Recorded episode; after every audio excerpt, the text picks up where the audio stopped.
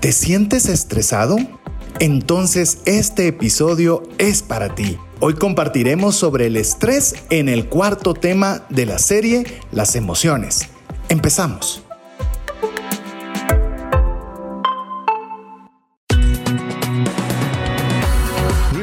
Va más allá de los límites naturales. Nuestro objetivo, darte herramientas que puedan ayudarte a tomar decisiones financieras inteligentes. Somos trascendencia financiera.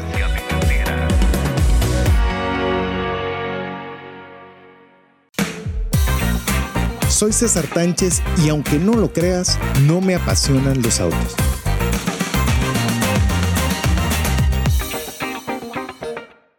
Hola, mi nombre es César Tánchez y como siempre un verdadero gusto, un verdadero placer poder contar con el favor de tu audiencia en un programa más de trascendencia financiera. Estamos sumamente responsables, nos sentimos muy responsables con esa confianza que nos otorgas programa a programa para poderte compartir algunas ideas, algunos consejos que te ayuden a tomar decisiones financieras con inteligencia.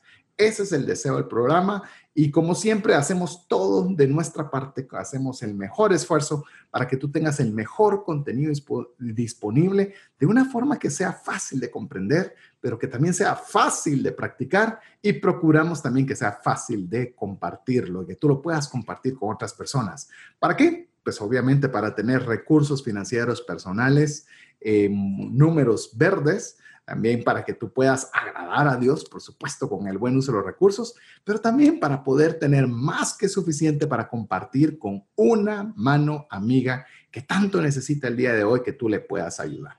Así que ese es el deseo y ese es por lo que nos esforzamos programa a programa para que tú estés con nosotros conectados. Y ahora estamos en la serie Las emociones en las cuales vamos por el cuarto episodio, en el cual vamos a compartir de uno de los temas que seguramente te van a llamar la atención y lo vas a querer escuchar de inicio a fin. Es más, desde ya te aconsejo particularmente para este tema en particular que te tomes el tiempo de escucharlo en podcast, porque vamos a tratar de combinarlo con algunos ejercicios que va a valer la pena que los repitas en la comodidad de tu casa, de tu oficina, donde puedas pausar y puedas ponerle play al podcast. Si tú no recibes directamente en tu teléfono los podcasts, es muy fácil. Únicamente tienes que ser parte de nuestra lista de difusión y para ello lo único que tienes que hacer es escribirnos al más 502 59 19 05 42. Ahí nos dejas únicamente tu nombre y ya con eso te incluimos en nuestro listado de difusión. Lo que sí es muy importante es que guardes dentro de tus contactos el nombre de trascendencia financiera o como tú quieras ponerlo para que podamos fácilmente tener, eh, que tú puedas recibir nuestros mensajes. Si no lo haces, será de una forma que no podremos enviarte el contenido y que tú lo recibas. Así que, habiendo dicho eso, quiero presentarte a nuestra invitada el día de hoy para el programa. Es una persona que conozco de buen tiempo atrás. Quiero decirte que soy una persona que he comprobado los conocimientos que ella tiene respecto del tema que tenemos el día de hoy, que es el estrés. Así que voy a hacer una breve introducción sobre nuestra invitada el día de hoy para permitirle ya el espacio en el micrófono para que ella pueda saludarles directamente. Nuestra invitada es la licenciada Georgina Salcido.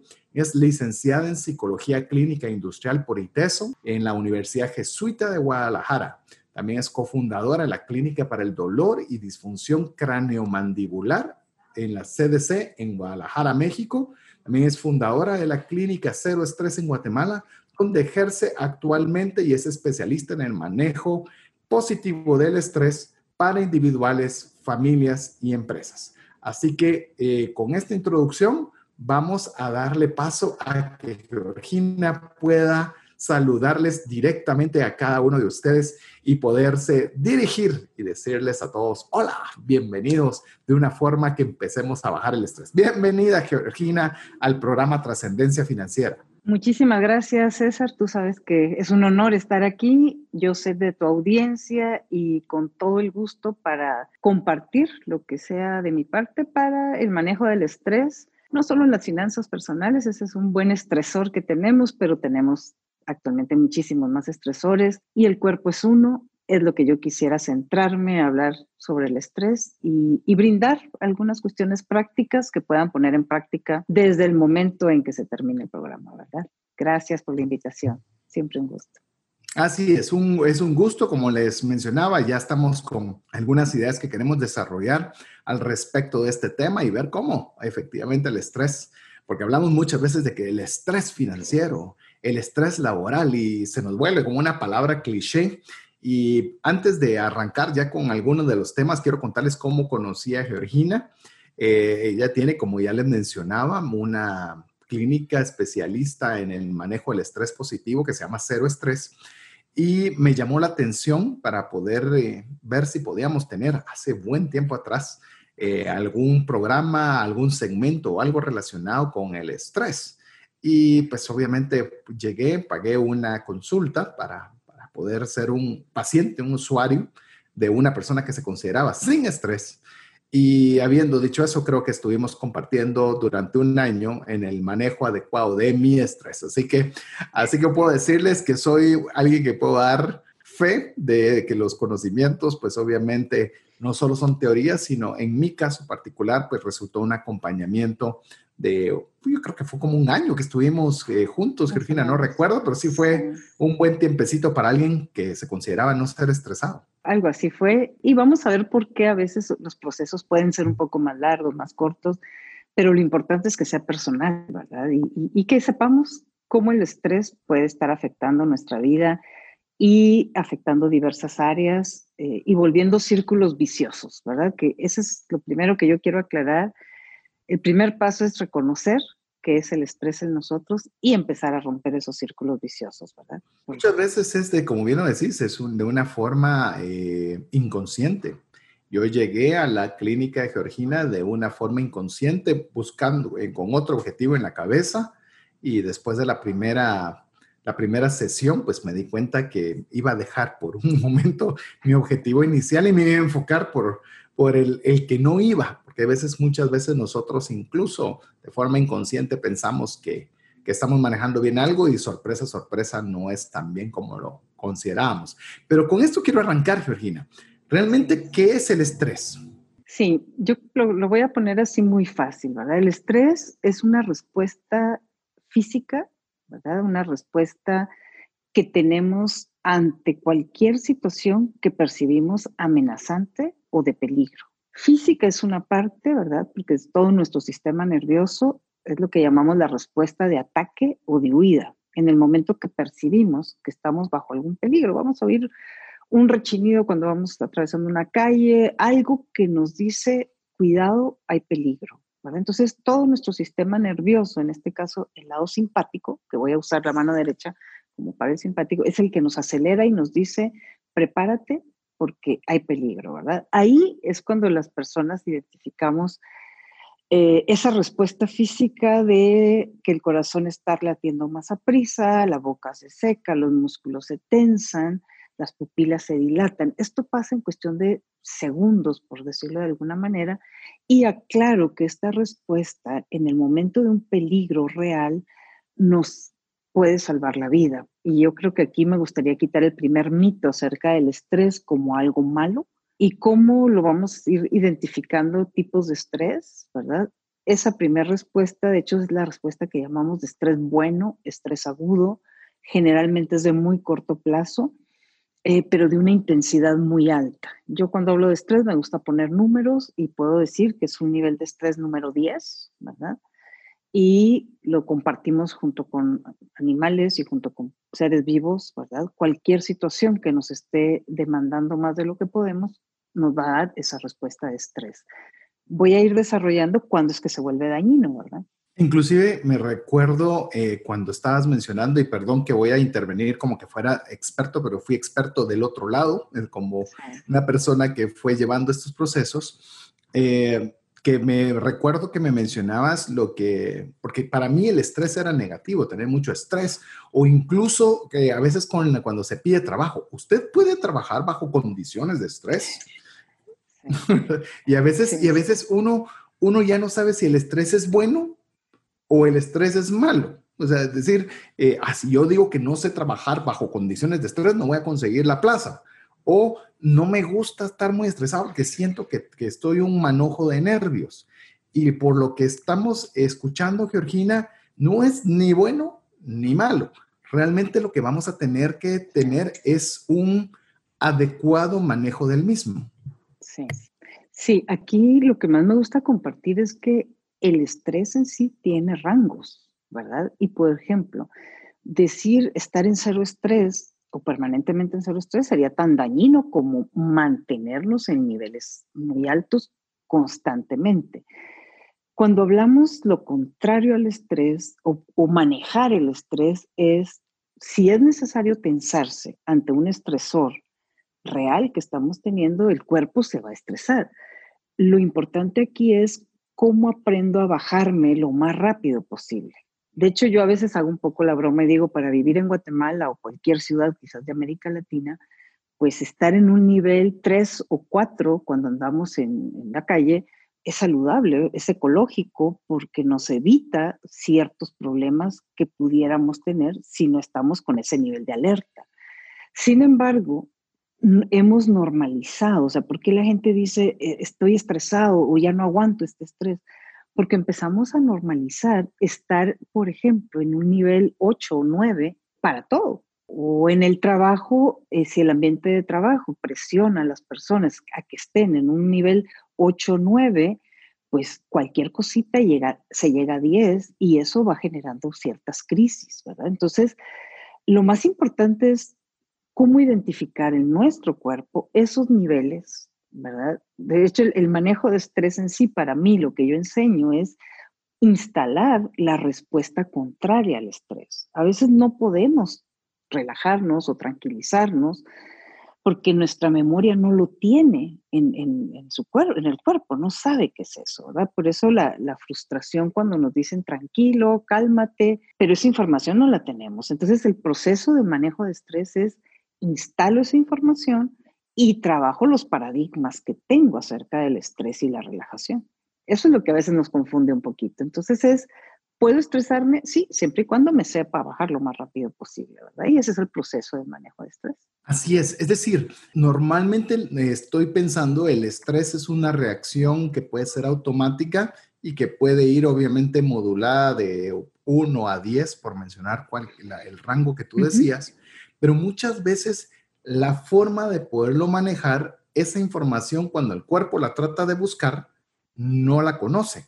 No, eh, es instintivo, sino simplemente trata de, buscar algo donde esa información aún no está disponible. Y eso me imagino, eh, Georgina, que genera, en cuanto ya que estamos en una serie hablando de emociones y sentimientos, puedo entender que el estrés en niveles inadecuados por un periodo prolongado de tiempo, porque creo que diste un, una perla de conocimiento en esa vía, porque un nivel 10 de estrés cuando te está persiguiendo un perro, creo que es, es, obviamente algo muy importante tenerlo, Pero mantenerlo 10 cuando estás sentado almorzando, pues ese no debería ser la forma correcta. Entonces, ¿me podrías tú decir eh, que, cómo la falta de manejo de estrés afecta tus emociones o sentimientos.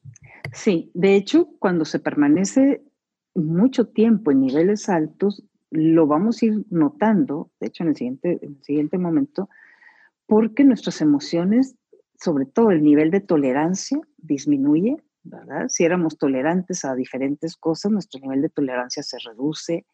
Eh, podemos tener el enojo o la ira eh, de una manera muy rápida o muy fácil, que es lo que nos lleva ese nivel de tolerancia bajo.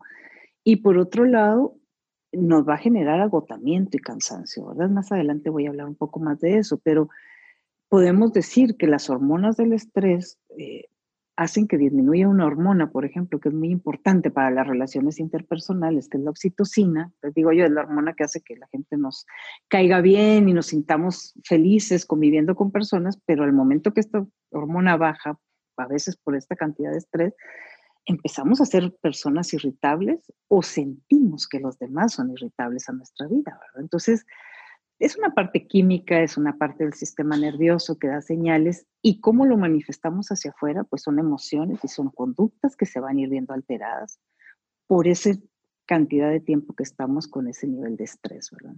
En esa, en esa línea, obviamente lo estás diciendo, hay situaciones particulares que provocan que esos niveles de estrés salgan de, llamemos, del rango adecuado en el momento, eh, que, que creo que tú lo mencionaste, que son estresores. Realmente yo solo menciono como palabra sofisticada y bonita, pero ¿qué es un estresor? O sea, un estresor es cualquier situación real, y en este caso voy a hacer la aclaración, o imaginaria, que produce esa respuesta de estrés.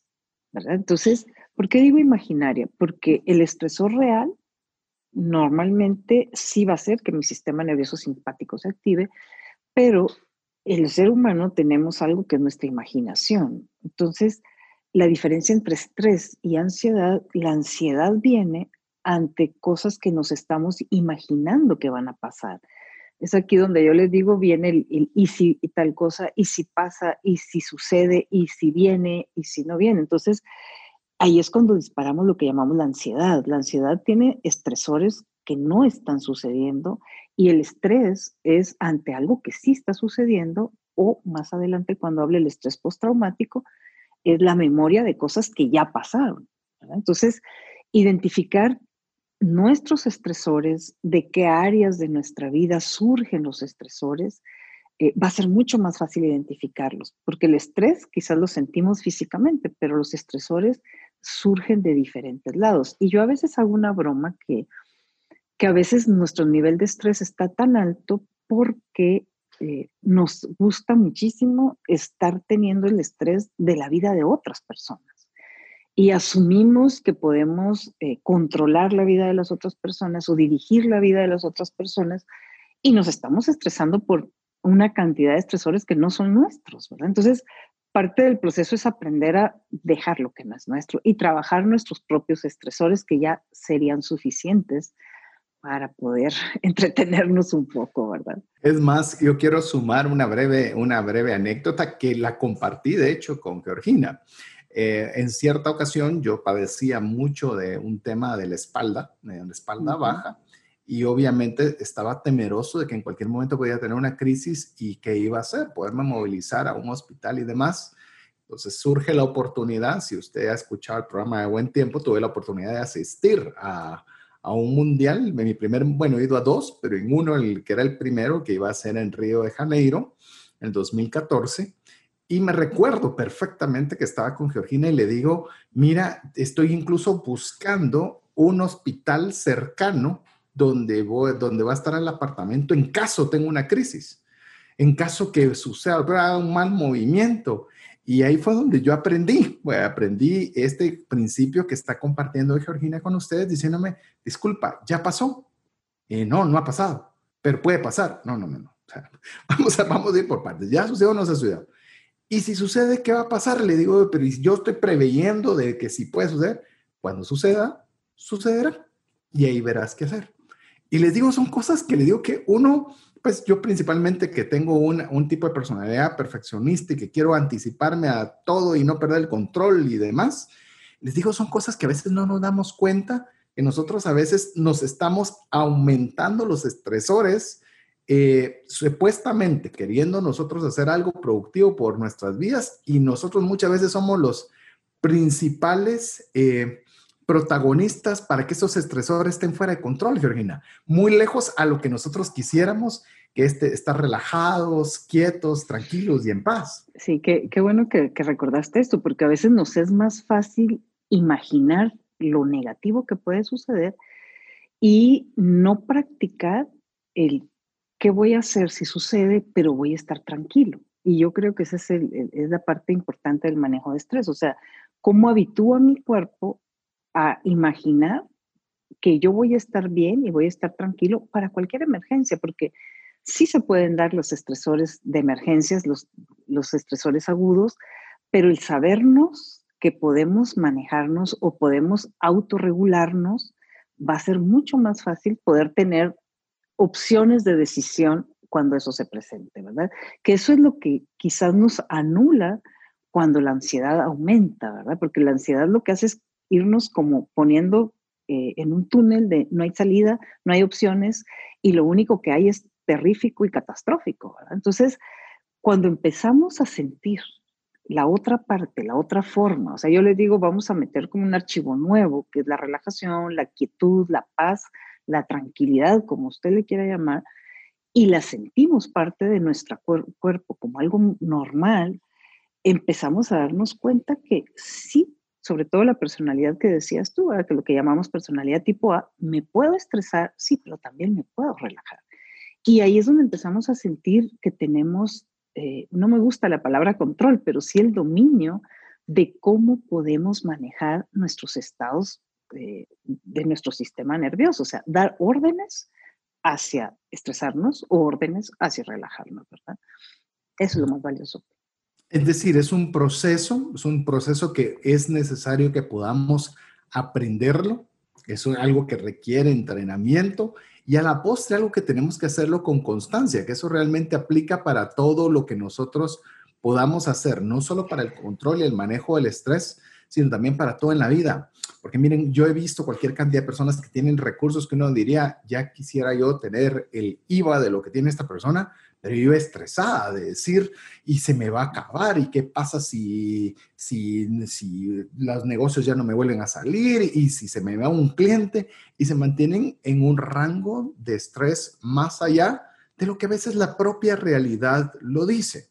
Obviamente nosotros vamos a estar escarbando las, de una forma muy macro todos los conocimientos, pero obviamente eh, ya vamos a darles en breve los, los datos de Georgina. Si ustedes creen que necesitan, como lo tuve yo y seguramente lo puedo tener intermitentemente durante mi vida, en la necesidad de aprenderlo más en detalle.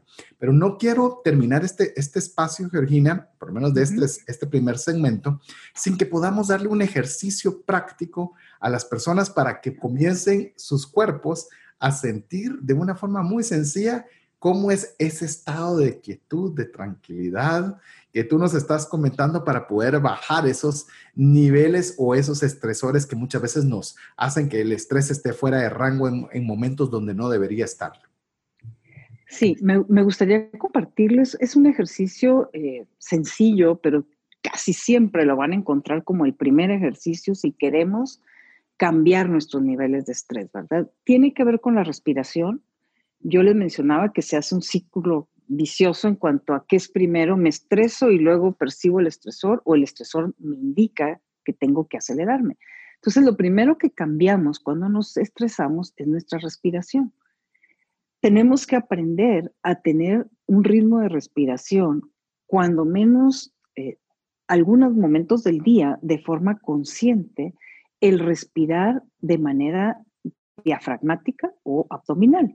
¿Qué quiere decir esto? La mayoría de las veces cuando yo le digo a alguien que respire profundo, eh, es muy normal que lo que hace es una inhalación profunda, pero se queda a nivel del pecho. O sea, generalmente la gente hace, eleva su pecho y el abdomen lo pone hacia adentro, lo aprieta hacia adentro. Y eso lo que hace es acortar la capacidad de respiración. Entonces, yo lo que le quiero enseñar es al revés. La respiración profunda para quienes van a tener oportunidad de ver el video, eh, de ver lo que estamos haciendo, pues lo pueden ver, pero lo voy a decir de tal forma que quien lo escuche pueda también entenderlo.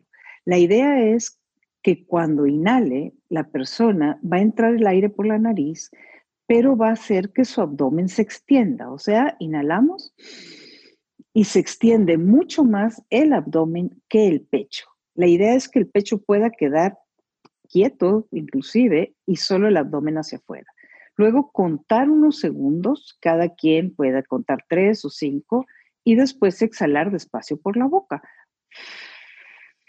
llevando el abdomen hacia adentro, lo más adentro que pueda. Esto lo puede repetir intercalando dos normales.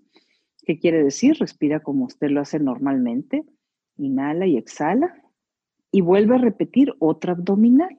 Inhala por la nariz, inflando el abdomen, cuenta, puede contar tres o cinco y luego vuelve a exhalar por boca, llevando el abdomen hacia adentro. Dos normales, igual, inhala y exhala por nariz, nada exagerado. Y viene la última abdominal. Inhala lo más que pueda Cuenta hasta 5, 2, 3, 4, 5 y exhala por la boca. Ok. La idea aquí es hacer ese cambio nada más para que usted note que muchas veces cuando usted dice estoy estresado, generalmente está hiperventilando, o sea, tiene una respiración muy rápida y muy corta.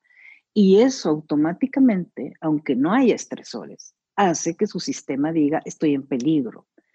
Entonces, hay quienes se mantienen siempre en estado de peligro y no hay estresores, ¿verdad? Entonces, empezar a estar consciente de una respiración abdominal eh, de vez en cuando en el día. Yo le digo, mire, cinco veces al día usted ponga una alarma ponga algo que le recuerde hacer un ciclo de tres respiraciones abdominales. Ahorita dije contar hasta tres, contar hasta cinco, la idea es ir progresivamente aumentando. Pero solo con eso es una parte física donde cambiamos la cantidad de oxígeno y la forma como llega al cerebro y no se prende el switch del estrés. O sea, no podemos tener una respiración abdominal y profunda y estar estresados. O sea, es totalmente lo contrario. Entonces, lo dejo como, como un ejercicio práctico, espero lo hagan y, y sea de función para ustedes para empezar a disminuir esos niveles de estrés. Excelente. De hecho, yo lo hice mientras estabas dando las instrucciones y qué rico se siente voy a añadir un consejo más. Le estoy hablando de no solo de teoría en esta oportunidad, sino ya le he dicho varias veces que yo llevé estos procesos, pero un consejo que me sirvió mucho, es un consejo que también me dio Georgina, aparte de que usted pueda poner alarmas, es cuando usted le dé rojo un semáforo.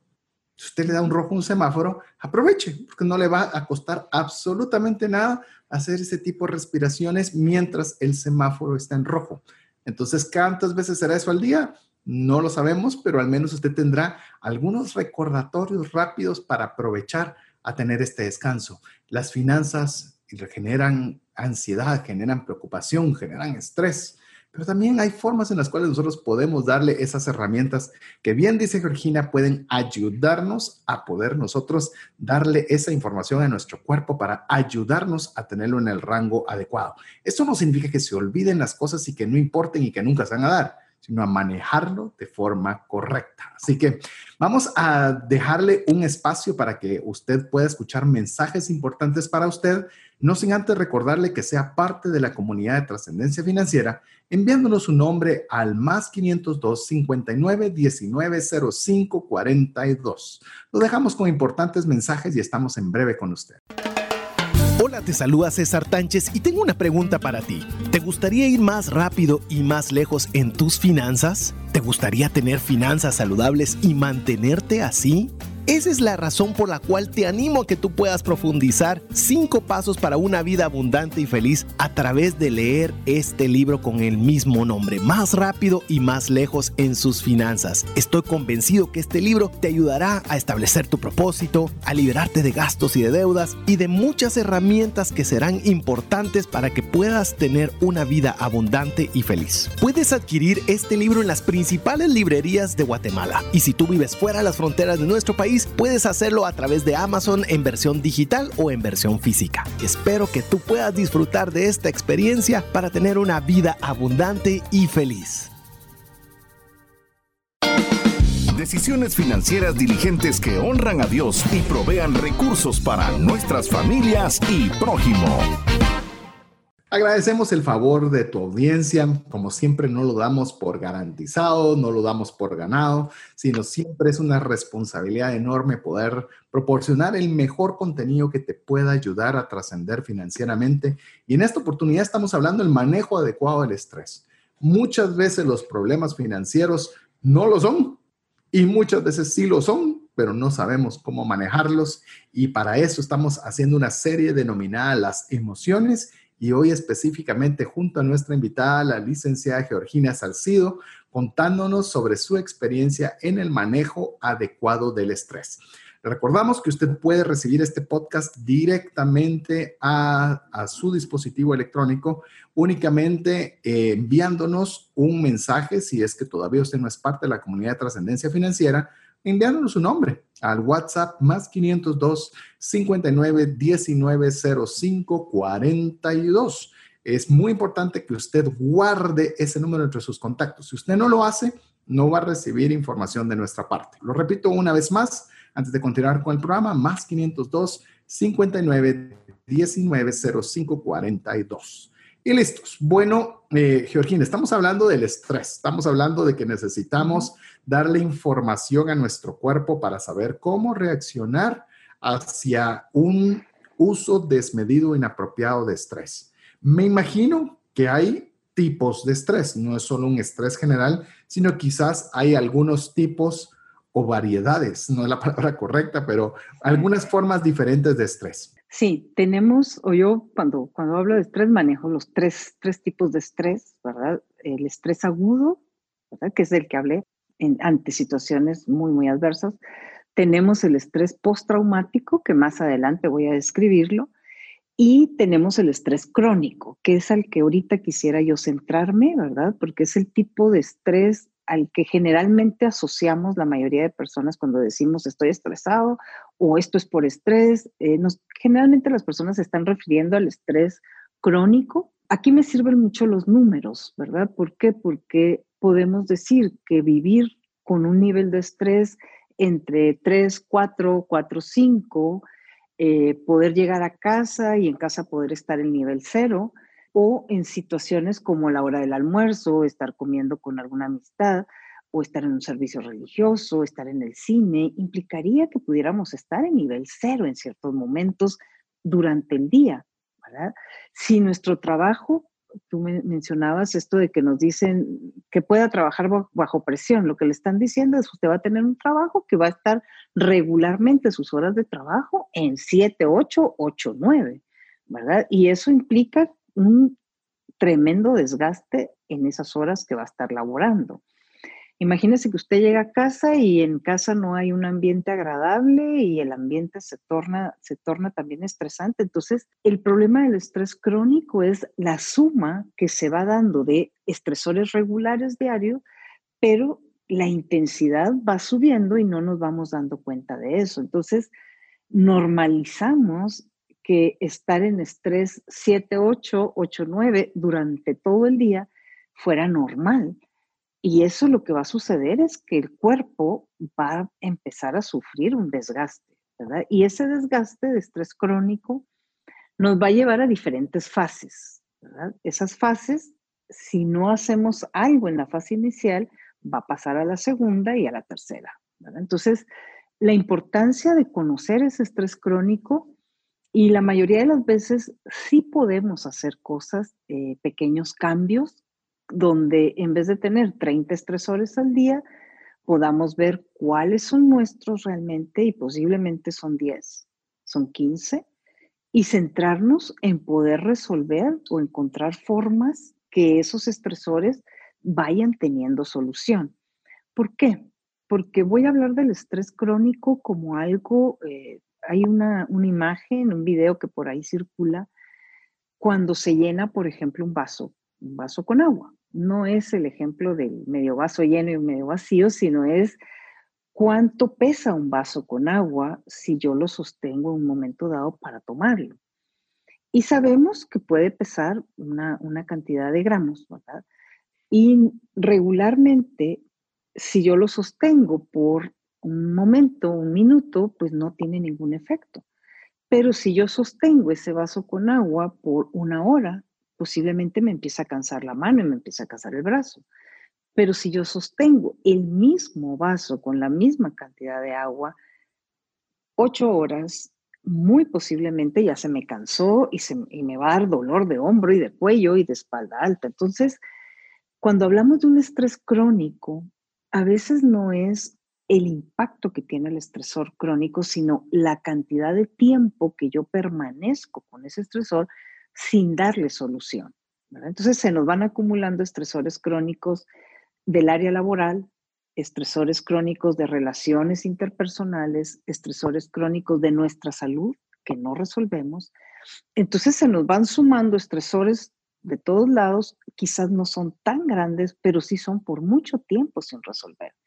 ¿Y qué va pasando con esto? Que llega un momento en que las cosas se van volviendo urgentes, casi todas, nuestro cuerpo va pasando por las fases y se va agotando. Entonces, no sé si tengas alguna duda con esto o entro a las tres fases de una vez. Yo quisiera eh, ampliar, eh, y vuelvo otra vez a ampliar por la misma experiencia. En mi caso era un estrés crónico, un estrés crónico, y me recuerdo perfectamente que en, en esas primeras sesiones, conversando con Georgina, le decía, pero la verdad, financieramente en este momento, por lo menos en el momento que estaba conversando, no estoy mal.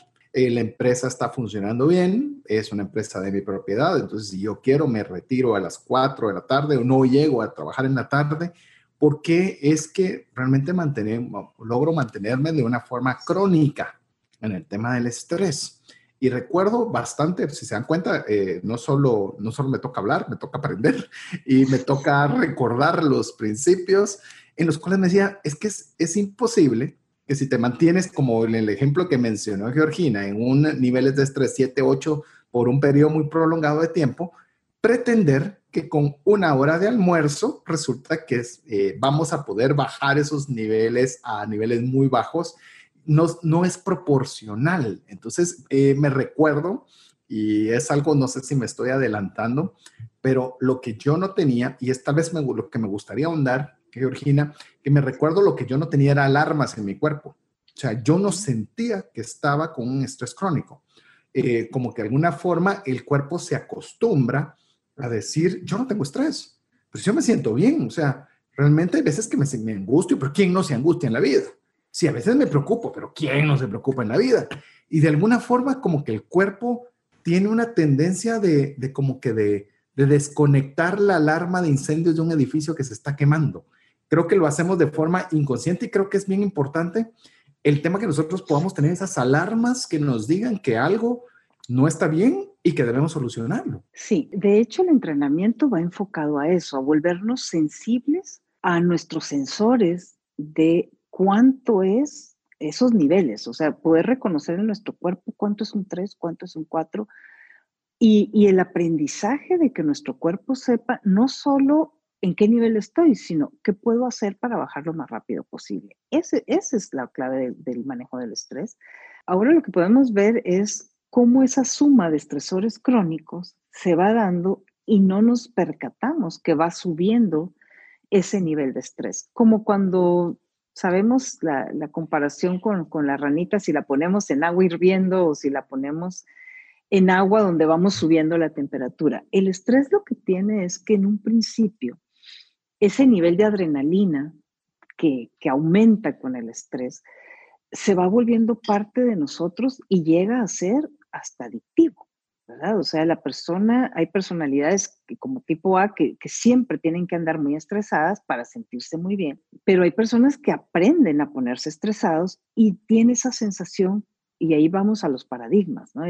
Soy exitoso o soy más productivo si estoy estresado, o si me preocupo, quiere, es una señal de que soy responsable. Entonces son paradigmas aprendidos, pero el cuerpo es uno, ¿verdad? Entonces, esa primera fase, que es la fase de alarma, nos va a llamar la atención porque lo primero que se nos va a alterar es la calidad de sueño, ¿verdad? Empezamos a dormir, pero no sentimos descanso con las horas de sueño, ¿verdad? Entonces, un primer indicador de que el estrés se está sobrepasando eh, y está en esa fase de alarma en nuestra calidad de sueño. Lo ideal es que uno se pueda despertar de buenas, sintió que descansó, que fue lo suficiente y que realmente recuperó energía para seguir adelante. Ahora, usted puede dormir muchas horas, pero dormir estresado, dormir tenso va a hacer que se despierte cansado, como que amaneció muy rápido, necesita el despertador y generalmente de malas y con un problema de bruxismo tremendo, ¿verdad? Porque pasó toda la noche rechinando o apretando dientes. O sea, no fue suficiente la noche porque no hubo un descanso en modo relajado. Vamos a hablar un poquito técnico, en donde el sistema nervioso parasimpático, que es el que se encarga de tranquilizarnos y relajarnos, no estuvo activo, ¿verdad? Entonces, tenemos nuestra vida diaria tensa y la noche tensa. Si eso no lo logramos cambiar, ¿qué va a suceder? Vamos a empezar a tener problemas en nuestra atención, nuestra concentración, eh, vamos a estar como que en un lugar, pero pensando en otras 10 cosas más, ¿verdad? Y eso genera mucho desgaste. Y la otra es nuestra capacidad eh, de memoria de corto plazo, ¿verdad? ¿Qué hice ayer? ¿Dónde dejé las llaves, los lentes, el teléfono? Ese tipo de memoria se empieza a ver afectada. Son tres indicadores que nos dicen ya estás en fase de alarma.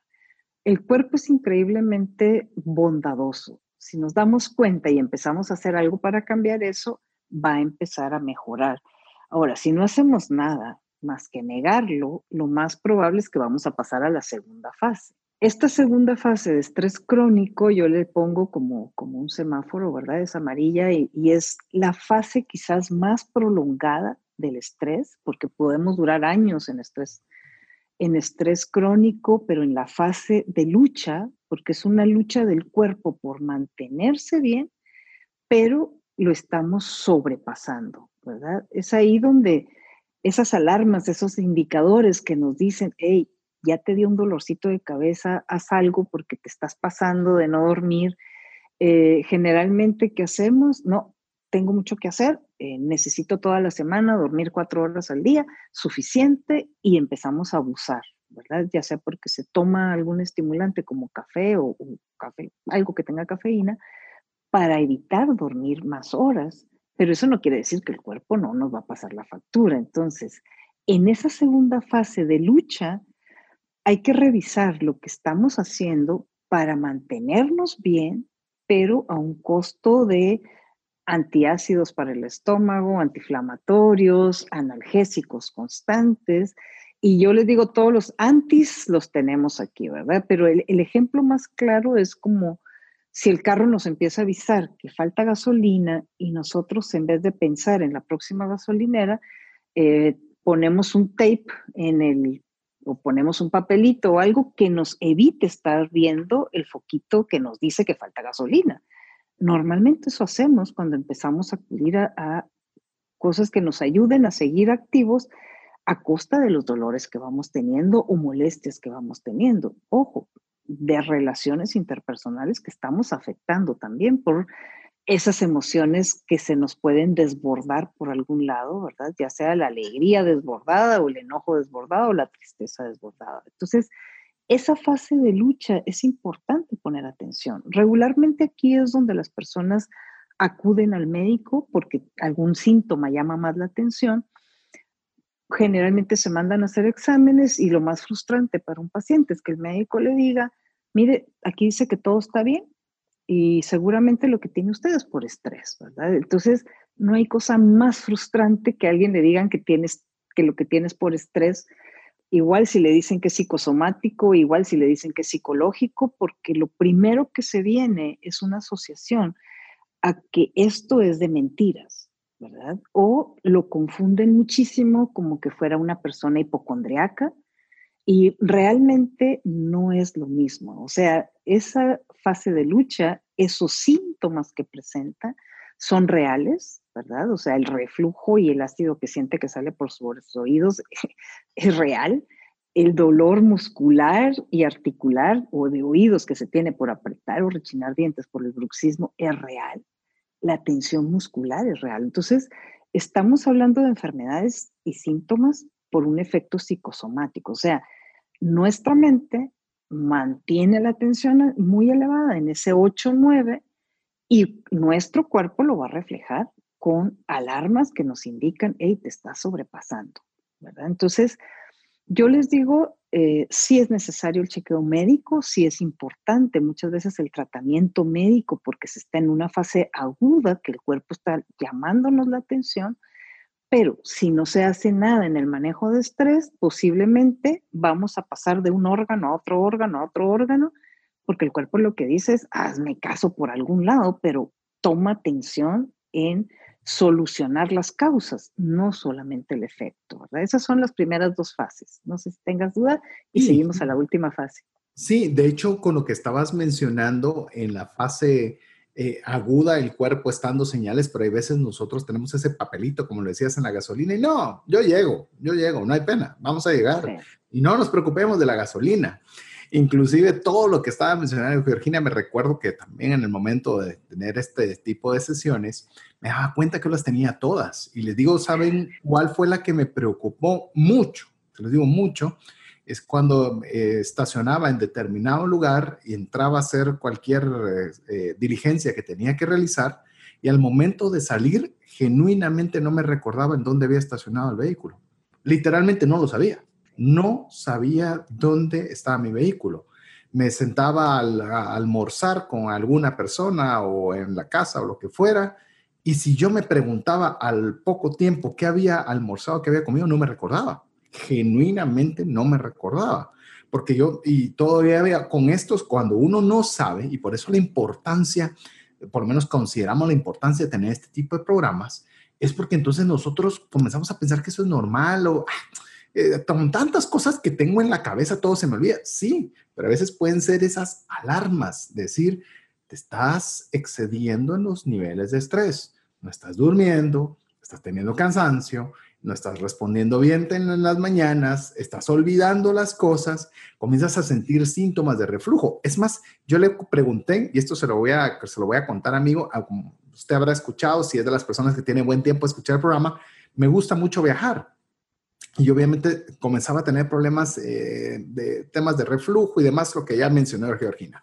Fui con el gastroenterólogo, el cual obviamente eh, daba su opinión médica y demás, pero resulta, yo le decía que uno me iba al viaje y no pasaba nada.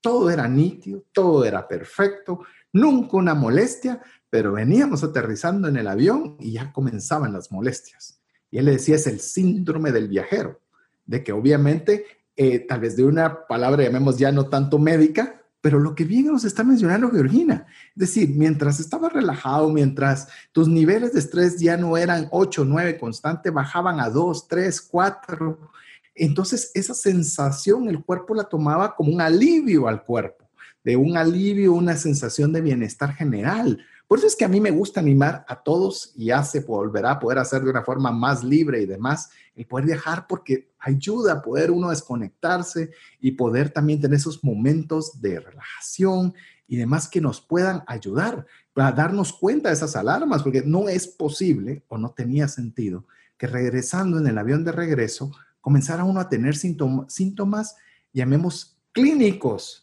de, en contra de nuestro organismo. Pero ¿qué estaba sucediendo en el momento de bajar el avión?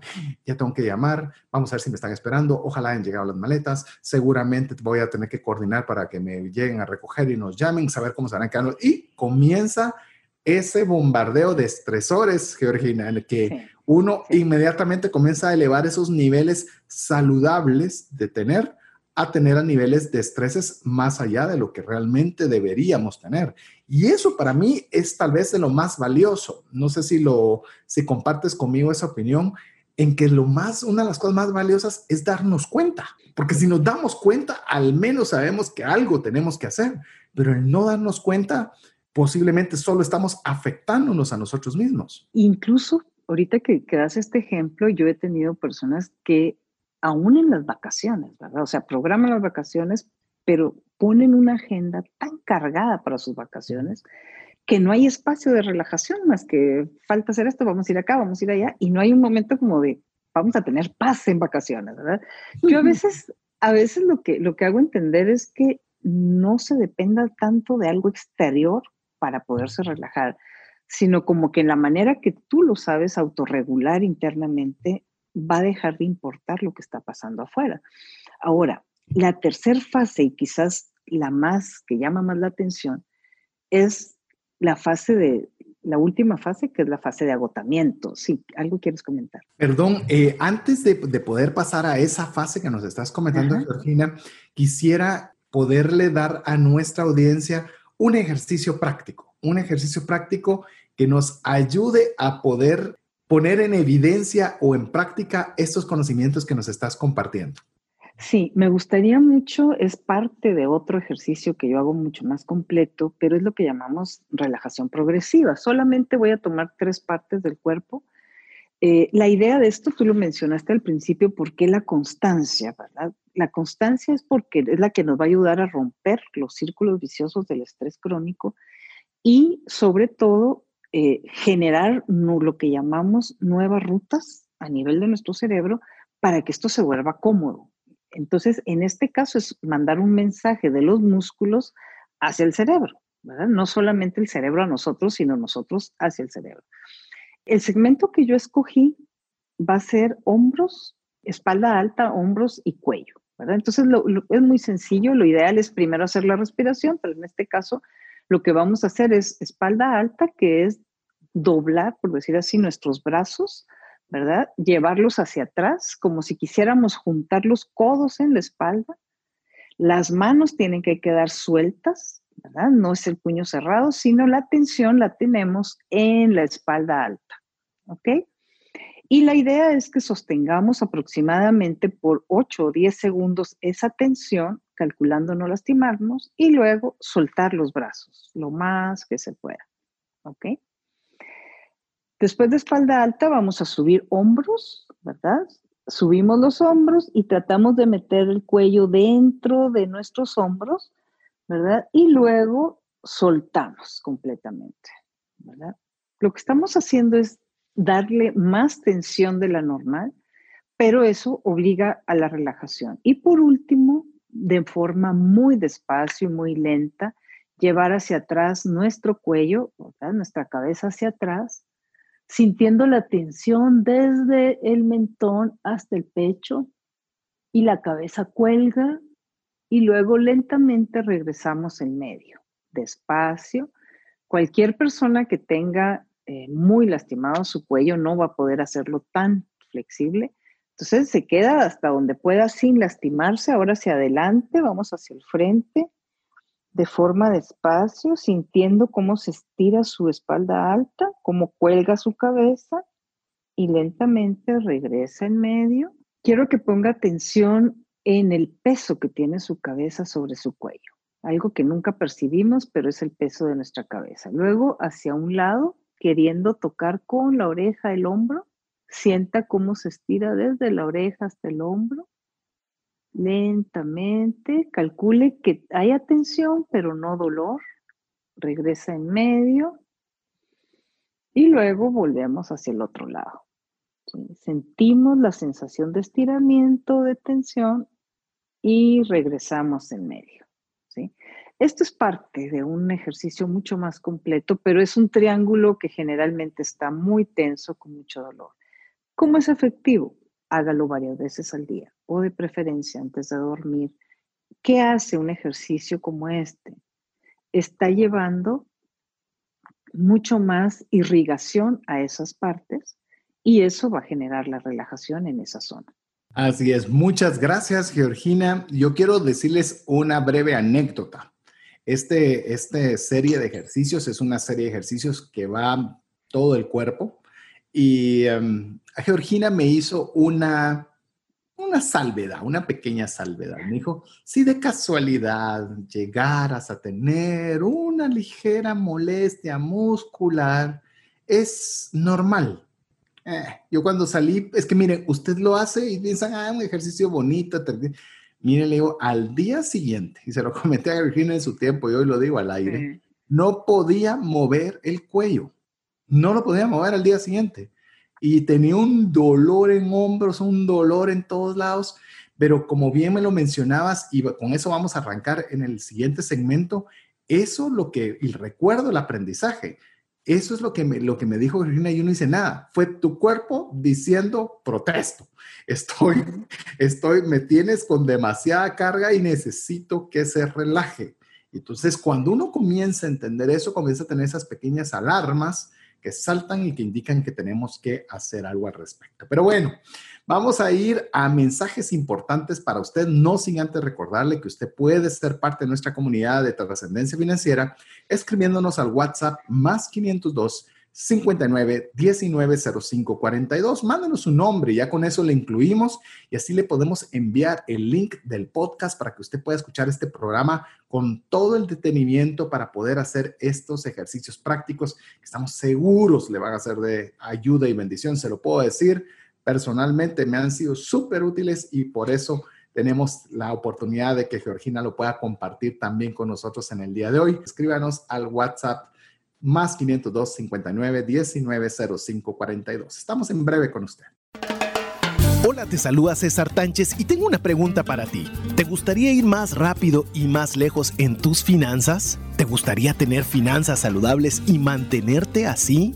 Esa es la razón por la cual te animo a que tú puedas profundizar cinco pasos para una vida abundante y feliz a través de leer este libro con el mismo nombre, más rápido y más lejos en sus finanzas. Estoy convencido que este libro te ayudará a establecer tu propósito, a liberarte de gastos y de deudas y de muchas herramientas que serán importantes para que puedas tener una vida abundante y feliz. Puedes adquirir este libro en las principales librerías de Guatemala y si tú vives fuera de las fronteras de nuestro país, puedes hacerlo a través de Amazon en versión digital o en versión física. Espero que tú puedas disfrutar de esta experiencia para tener una vida abundante y feliz. Mensajes vía WhatsApp 502 59190542. Agradecemos el favor de su comunicación a través del WhatsApp más 502 59 19 05 42. Recordándole que si usted todavía no es parte de nuestra comunidad, simplemente nos tiene que enviar su nombre a ese número de WhatsApp y guardar ese número en sus contactos. Si usted no lo guarda, va a ser imposible que reciba nuestros comunicados, nuestra información, los links del podcast, todo lo que podamos nosotros considerar que sea de utilidad para usted. Así que animamos a que nos escriba y que guarde ese número de teléfono en sus contactos. Esa va a ser la forma en la que vamos a poder estar comunicados. Y si usted ya es parte, pues bueno, mándenos cualquier mensaje, díganos, eh, ya estoy comenzando a relajarme más, eh, alguna duda sobre el estrés o que usted desee conocer algo más relacionado con este tema. Va a ser un gusto, como siempre, poder leer cada uno de los mensajes que usted nos envía por ese medio. Georgina, estábamos conversando sobre lo que es el estrés crónico en el cual estábamos conversando que hay alarmas, incluso comenzamos a hacer algunos ejercicios que fomentan la generación de alarmas, también hay un estado de lucha, pero también existe lo que creo que todos nos sentimos en algún momento y queremos establecer si es normal o no, lo que es el agotamiento. Sí, de hecho es la tercera fase del estrés crónico, ¿verdad? Ya cuando se llega a la fase de agotamiento, tristemente hay más gente cada vez en esta fase, ¿verdad? Eh, si tomamos en cuenta esto que, pasó estos meses, pues la mayoría de personas podríamos decir que está en fase de agotamiento, pero esta es cuando ya no son solo síntomas y enfermedades psicosomáticas, sino ya estamos hablando de una contractura muscular que hace irnos a, a, internar a un hospital y que nos pongan algo para podernos relajar, o un infarto, ¿verdad? O tenemos un derrame, estamos hablando ya de enfermedad, de algo muy serio. Y que a veces la reversión de eso va a ser muy complicado, muy difícil. Tristemente, las personas como que esperan llegar a estos niveles para empezar a cambiar los hábitos o manejar el estrés, ¿verdad? Aquí tenemos, tenemos también lo que llamamos el síndrome de burnout, que es como el, el nivel máximo de estrés. Y ojo, porque generalmente el burnout se está dando en personas que nos gusta mucho lo que hacemos, ¿verdad? El burnout se estudió en médicos, enfermeras, las personas que trabajan con personas, ¿verdad? Que generalmente el satisfactor mayor es nuestro trabajo, nos apasiona, pero hace que nos olvidemos de que estamos cansados, ¿verdad? Entonces, a veces esa pasión que te podemos tener hace que apaguemos las alarmas porque estamos felices con lo que hacemos, ¿verdad? Pero el cuerpo es cuerpo, el cuerpo tiene parámetros que hay que respetar, que hay que cuidar y que hay que proteger, ¿verdad? Ese es terminando las tres fases del, estrés crónico, ¿verdad? Sí, que básicamente nos, nos marcan el presente. Ahora vamos a ir poco a poco adentrándonos también que hay veces que no nos preocupamos solo por el presente. También hay estresores que son causados por el pasado y otros incluso por el futuro, que es por demás incierto y el pasado ya pasó, pero nos encanta no vivir en el presente. Nos encanta estar regresando al pasado o como diría una película célebre en su momento, ir al futuro también. Entonces, ahí es algo que me gustaría que adentráramos, pero antes de entrar a esta parte, Georgina, una de las eh, principales eh, afirmaciones, quisiera que la conversáramos un poco en decir, a mí lo único que me genera estrés es el dinero la ausencia o, el extremo e, excedente y demás. ¿Qué realmente tú piensas que es cierta o no? ¿O qué grado de certeza tiene una afirmación donde nuestros amigos o amigas puedan pensar que realmente el culpable es el dinero.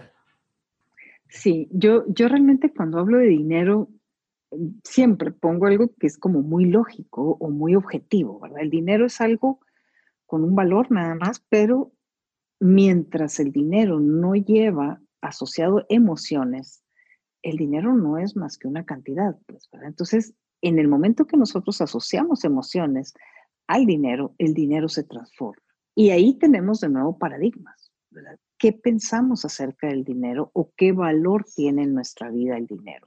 Y nos puede llevar a cosas como vivir para hacer dinero, y a veces, curiosamente, se vive para hacer dinero y no sabe la persona ni para qué quiere ese dinero. Es triste que la gente pueda trabajar tanto y no tenía una meta, un sueño que realizar o que lograr. Y de todos modos trabajó mucho, ¿verdad?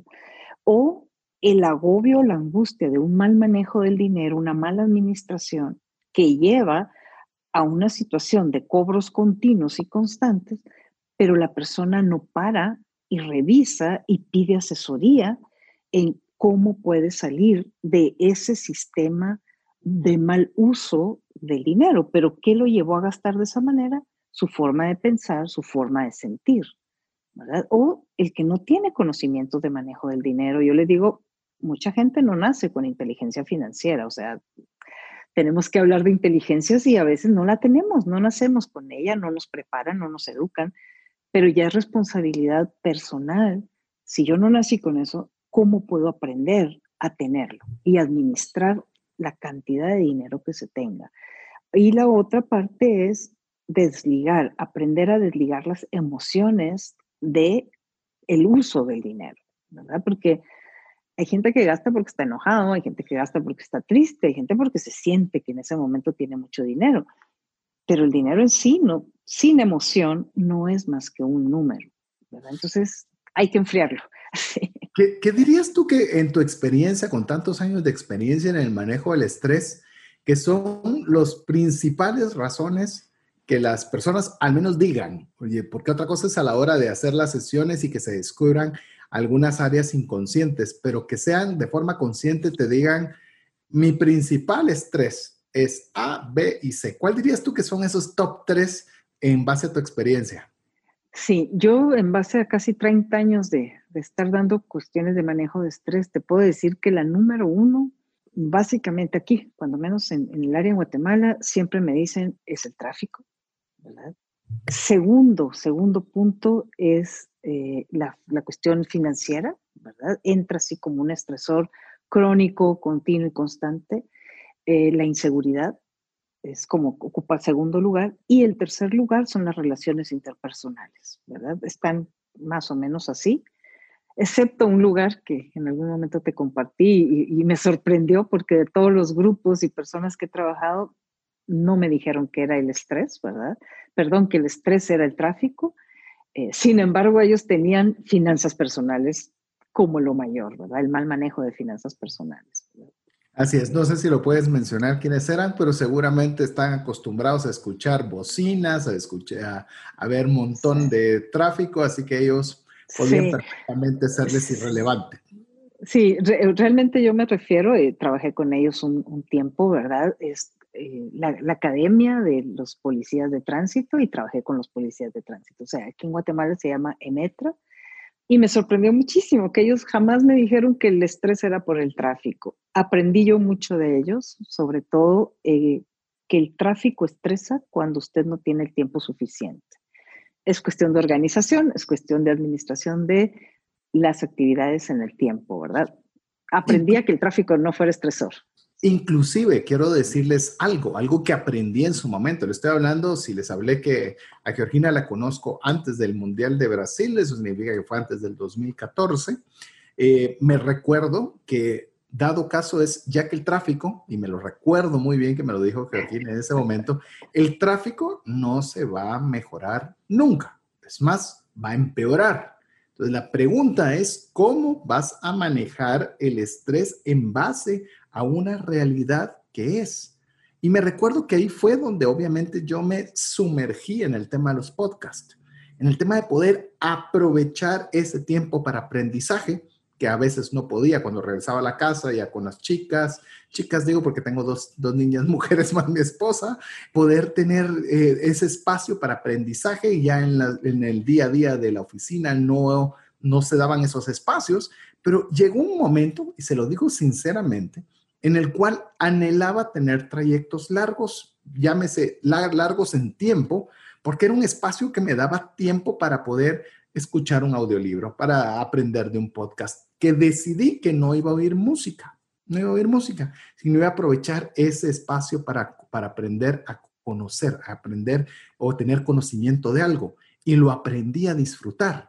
Igual es el dinero, igual son las relaciones interpersonales, igual es con cualquier eh, estresor, como bien lo mencionaba Georgina, esos van a estar ahí. O sea, usted va a tener que usar dinero toda su vida. O sea, no se va a poder escapar de usar dinero. Entonces, ¿cómo voy yo a manejarlo? Es la forma en la cual nosotros vamos a poder bajar esos estresores de ser constantes 8, 9, 10 hasta 12, a poderlos bajar a un rango absolutamente manejable, Georgina. Sí, ahora aquí, aquí lo importante son los paradigmas, ¿verdad? De, de qué creo acerca yo del dinero, ¿verdad? Y valores, prioridades, en cuanto a qué quiero y cómo lo voy a obtener y cómo lo voy a lograr, ¿verdad? ¿A qué precio? Si va a ser por un tiempo ese desgaste, pero sabido, programado, o toda la vida niego que hay esos problemas y no aprendo nunca acerca de ellos, ¿verdad? Yo creo que aquí el punto inicial es dónde estoy en cualquier área de mi vida, cuáles son los estresores necesarios y qué voy a hacer para cambiar círculos viciosos que no me dejan salir de ellos, ¿verdad? Porque la idea es yo lo digo, si usted debe ahorita una cantidad de dinero y se propuso a, principio de año no deber eso, le digo, mire, que el siguiente año deba otra cosa, pero no los mismos, ¿verdad?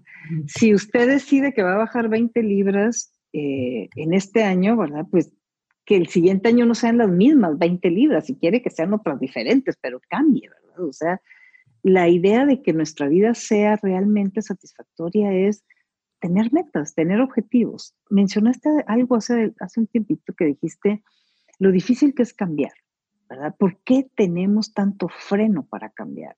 Actualmente, con los instrumentos que hay de medición y las neurociencias, se ha visto, ya no nomás es una teoría, sino que más o menos son 21 días de continuo repetir algo para crear una nueva red neuronal en nuestro cerebro. ¿Qué quiere decir eso? que estamos haciendo como una autopista nueva por donde va a pasar la información y se va a volver normal eso nuevo que quisimos hacer.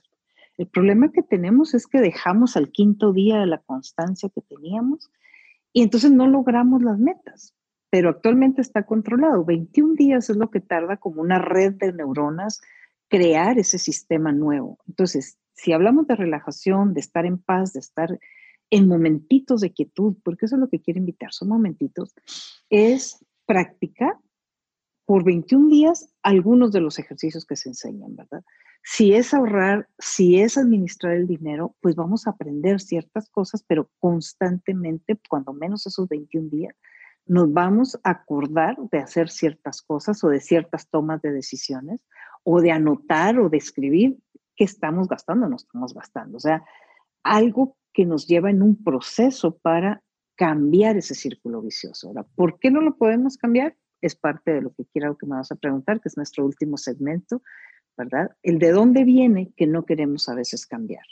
Así es. Eh, yo solo quiero darles un consejo adicional. Usted tiene que hacer decisiones anticipadas para tratar de disminuir, recuerde, no puede erradicar el estrés, pero llevarlo a niveles adecuados. Yo le voy a decir algo, tenía, no sé, muchísimos años de ya no pagar un centavo en intereses en tarjetas de crédito. Obviamente, si usted dice, con razón habla usted lo que habla porque usted nunca ha sufrido. Pues si escucha los programas anteriores se va a dar cuenta que tenía 12 tarjetas de crédito, estaba súper endeudado, estaba súper mal financieramente. Gracias a Dios a poder tomar buenas decisiones financieras a través de los aprendizajes obtenidos, para lo cual nace también este programa, pues llegué un momento en el cual pues simplemente comencé a, pagar de contado.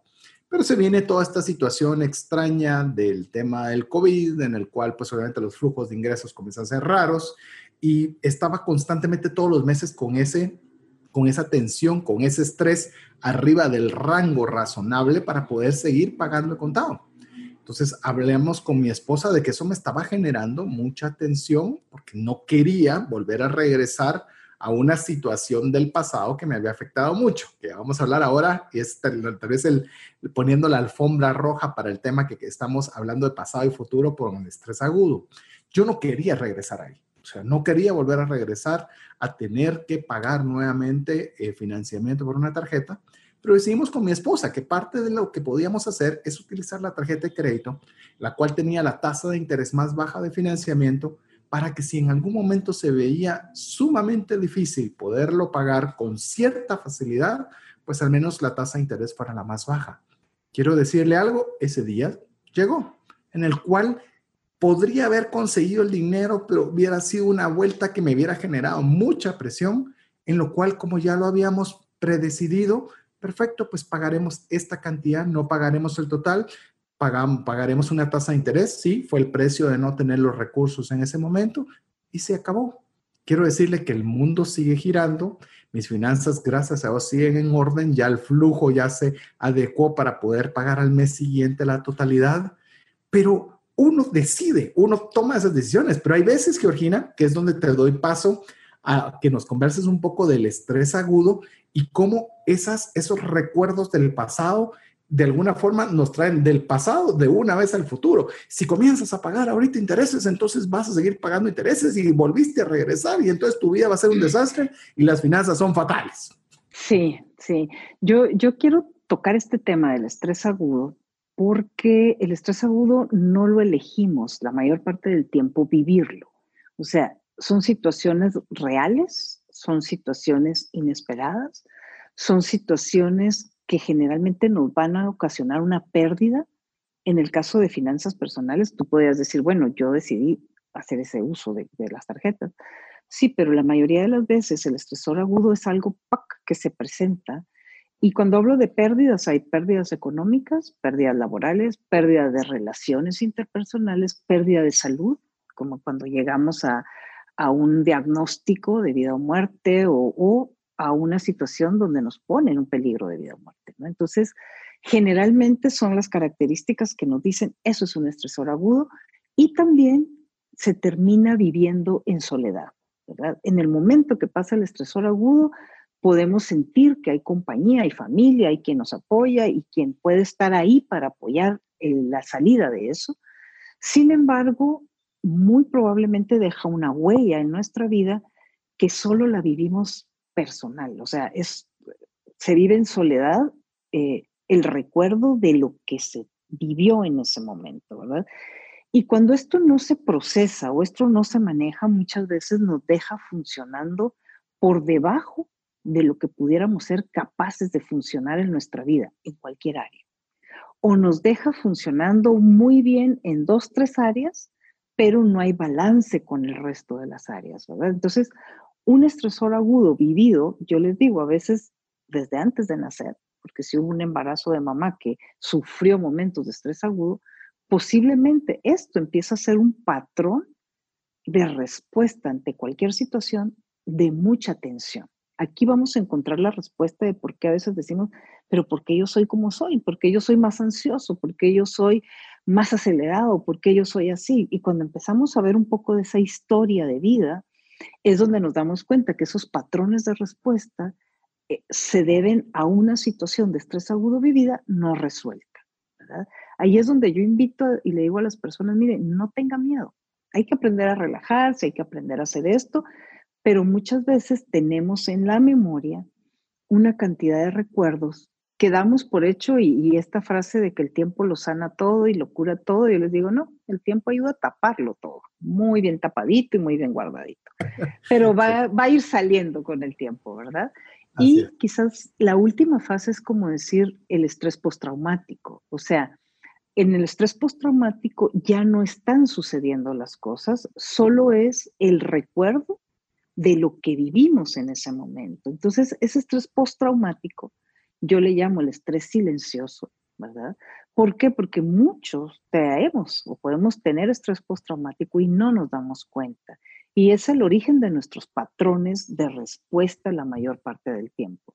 Si somos personas que nos gusta estar atento a los problemas de todo el mundo, si evadimos los problemas de todo el mundo, eh, si somos personalidad tipo A, muchas veces tiene que ver con este estrés postraumático no manejado. Y aquí el problema es que los estresores son nuestra memoria. ¿Qué hay en nuestra memoria? Eh, respuestas por sensaciones físicas. Hay canciones que hacen que se dispare ese estresor. Eh, hay olores, ¿verdad? Hay todo lo sensorial que ingresa y nos conecta con alguna parte de ese estresor agudo, es lo sensorial. Luego tenemos pensamientos negativos acerca de nosotros mismos. Por ejemplo, con cuestión del dinero hay mucha creencia negativa de yo nunca voy a tener dinero, a mí el dinero no me alcanza, eh, todo lo que tengo se me va. Empezamos a tener creencias negativas que validan nuestra forma de ser. Entonces, las etiquetas que tenemos de nosotros mismos, que generalmente se pusieron en el momento del estresor agudo. Luego tenemos las emociones asociadas a esos pensamientos. Soy un fracaso, no voy a poder hacerlo en la vida, eh, no soy capaz de que me quieran y van por diferentes ramificaciones, ¿verdad? Y la última de esas cuatro gavetitas donde se archivan estos recuerdos, estas le llamamos memorias psicogénicas porque son las que producen, ¿verdad?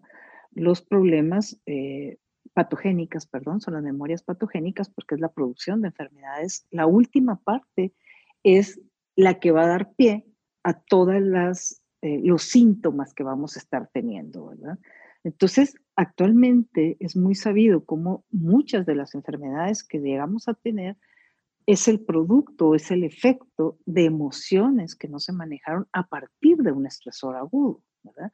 Y nos va a llevar a una serie de conductas. Voy a hablar un poquito, no mucho, sobre adicciones.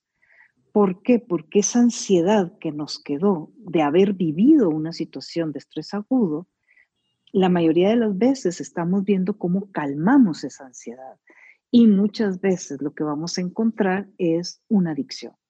Ojo porque cuando hablamos de adicción la gente piensa en alcoholismo y en drogadicción. Yo quiero decirle que en esta sociedad que tenemos ahorita tenemos adicciones a una cantidad de cosas tremendas y ojo porque hay unas muy bien vistas como la adicción al trabajo, eh, la adicción al ejercicio, la adicción a comer muy saludable, la adicción a, a eh, incluso situaciones que podemos decir de, tipo religioso. Entonces, tenemos que saber que una adicción es una conducta que no podemos controlar y que nos impide tener un balance y una armonía en todas las áreas de nuestra vida. Yo menciono ocho regularmente, ocho áreas, pero es importante porque ese estrés postraumático nos hace esos patrones de conducta que a veces decimos, ¿y por qué yo soy así? ¿Y por qué si tengo tanta información de qué tengo que hacer para no tener estrés, no logro llevar un programa completo.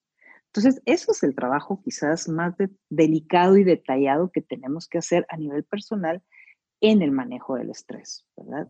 Y las finanzas se ven afectadas por cualquiera de todas estas adicciones, ¿verdad? Definitivamente. Solo haciendo una rápida salvedad, crónico es algo que es constante, o sea que constantemente lo vamos a llevar, y agudos son picos, son momentos particulares, específicos para, para aquella persona que haya dicho, ¿y qué diferencia hay entre agudo y crónico?